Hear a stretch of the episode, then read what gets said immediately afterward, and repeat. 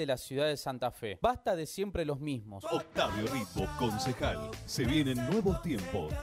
Radio M, en toda la provincia.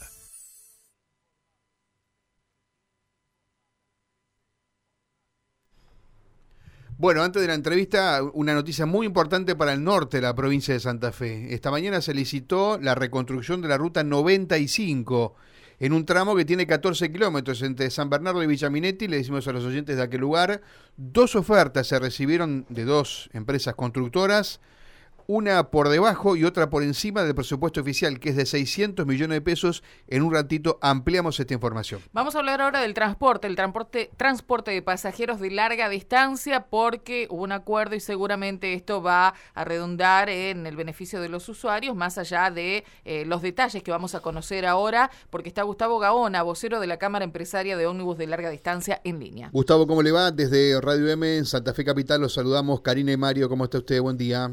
Karina, Mario, gracias por la comunicación. Bueno, anoche se cerró un acuerdo, muy tarde por lo que sabemos. Eh, esta es una radio que se escucha en una amplia geografía, más allá del streaming, por supuesto, pero eh, muy importante eh, en la noticia que usted va a dar, porque finalmente hubo acuerdo en el transporte de larga distancia, ¿no?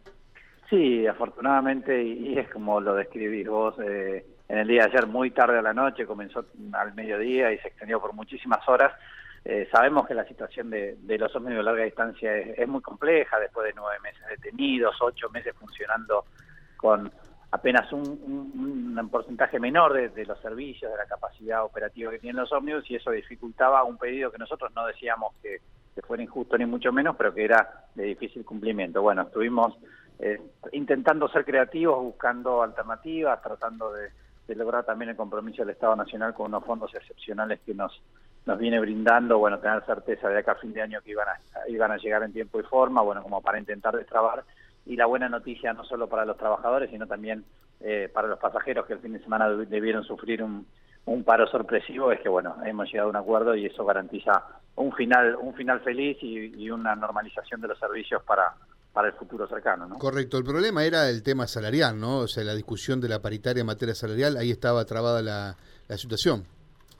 Sí, el problema, si bien era salarial, eh, el, problema es de fondo de, la situación y la realidad que tiene la actividad, ¿no? El reclamo o el pedido de, los más de 14.500 trabajadores que forman esta actividad tenía tenía la validez de, bueno, que llevábamos muchos meses de, atraso en la discusión paritaria, más allá de, aportes no remunerativos, pero la realidad es que, como te decía, con un 70% del personal todavía en su casa sin poder volver a a trabajar por falta de demanda, con las empresas operando con un nivel extremadamente bajo, se hacía muy difícil eh, garantizar la sustentabilidad de las empresas y en definitiva responder a eso. Estamos, entre las medidas también se, se comenzó a desarrollar unas mesas de trabajo en las cuales se van a trabajar, eh, valga la redundancia, medidas de fondo para la actividad, porque lo importante es tener un servicio público a larga distancia. Claro, ¿y qué medida de fondo ustedes pretenden, Gustavo? ¿Cuál Porque acá coincidimos aquí, cuando uno habla de transporte, ya sea urbano, media, larga, hay que redefinir un sistema que me parece necesita un retoque, ¿no?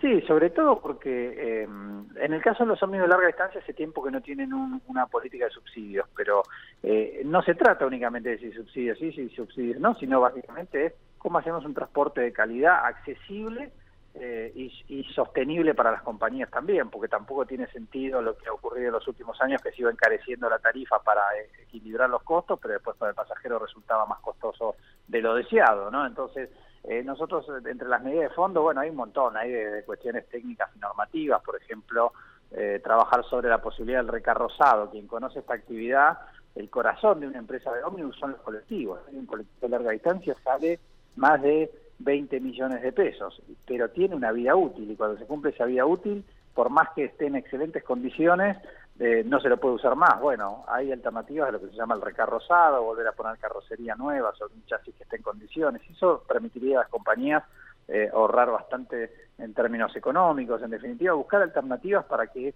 prestar el servicio sea lo más accesible posible. Y esto es importante porque uno del otro lado puede decir, bueno, pero a mí cuánto me preocupa si le sale más o menos una empresa. Bueno, lo que hay que dejar en claro es que en los servicios de ómnibus de larga distancia, el precio del boleto que paga el usuario es estrictamente, está vinculado en función al costo, no lo fijan las empresas, lo fija el Estado, analiza nuestros costos y nos dice pueden cobrar esto. Entonces, cuanto más eficientes, cuantos mejores costos tengamos, mejor será el boleto. Esta es una discusión de larga data, hay cuestiones también vinculadas al impacto de la pandemia, de algunos planes de, de- de pago para ponerse al día con deudas impositivas. En definitiva, Sí. buscar el equilibrio de las compañías para garantizar lo Correcto. más importante que es llegar a todo el país. Gustavo, eh, ¿en cuánto quedó fijado un salario de un chofer hoy? Vamos a tomar un chofer inicial, por ejemplo, ¿no? De un chofer que maneja un micro de larga distancia. ¿Ti- ¿Tiene ese dato por ahí?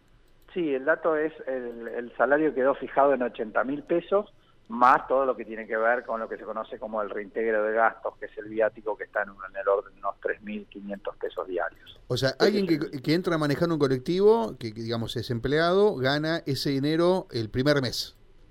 Sí, sí, sí, sí. Y- Sí, sí, eso es lo que quedó establecido a partir de ahora.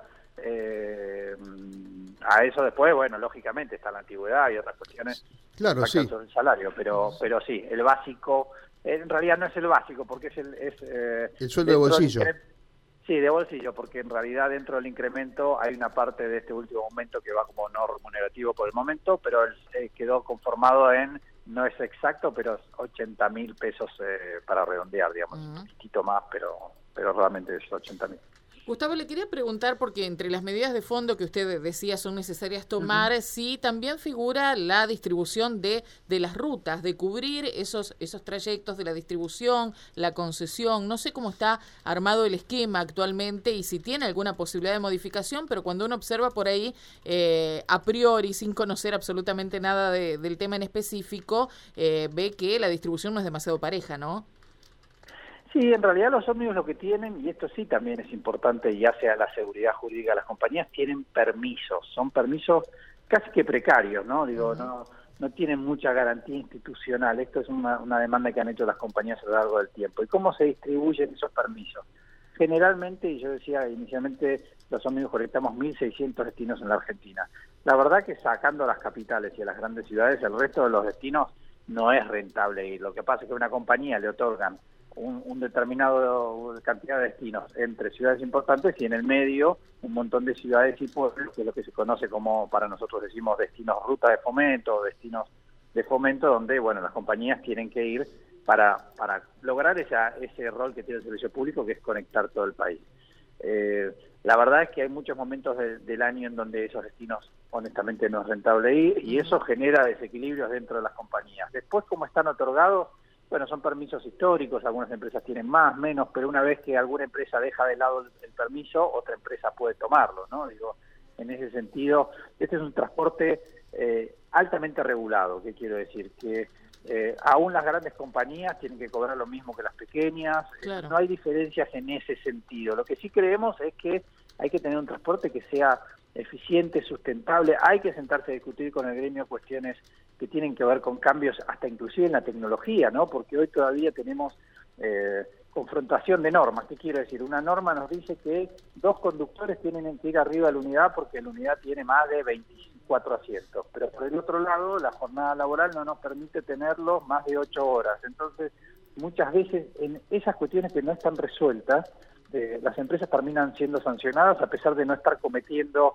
ningún ningún error ni ninguna violación de la norma, simplemente que son normas que se entrecruzan y hace años decimos que hay que normalizarlos. Hay destinos de mucha cercanía, de destinos de 100 kilómetros, 150 kilómetros, en donde hoy con, con unidades altísimamente modernas, la normativa sigue diciendo, bueno, tienen que ir los dos conductores a bordo. Y la verdad es que no tiene mucho sentido en esos destinos y no tiene nada que ver con una precarización laboral o de bajar los costos de los Claro. salarios de los trabajadores. Tiene que ver con discusiones que hay que darlas y que se vienen dilatando mucho tiempo. E insisto, todo eso termina determinando un costo que es el valor del boleto que paga el usuario. Entonces nosotros tenemos que tener un transporte eficiente, eh, bien rentado para los trabajadores, pero también muy accesible para los pasajeros, porque si no el servicio público pierde su razón de ser. ¿no? Bien, Gustavo, gracias por esta comunicación, ¿eh? Por favor, y ojalá este sea el comienzo de una Ojalá, larga ojalá, se sufre mucho. Los paros, los paros para Esta es una ciudad, por ejemplo, una zona muy universitaria, muchos chicos se trasladan, ¿no? De- desde eh, utilizando los los micros de larga distancia y cada paro es realmente un incordio, ¿no? Así que ojalá que sea el último que ocurrió este fin de semana. Muchas gracias, Gustavo. Gracias, hasta cualquier momento. Un fuerte abrazo. Gustavo Gaona, vocero de la Cámara Empresaria de Ómnibus de Larga Distancia, CELADI, hablando del acuerdo que se alcanzó anoche muy tarde entre este tipo de transporte y el gremio de la UTA. Bien, damos vuelta a la página, hablamos un poco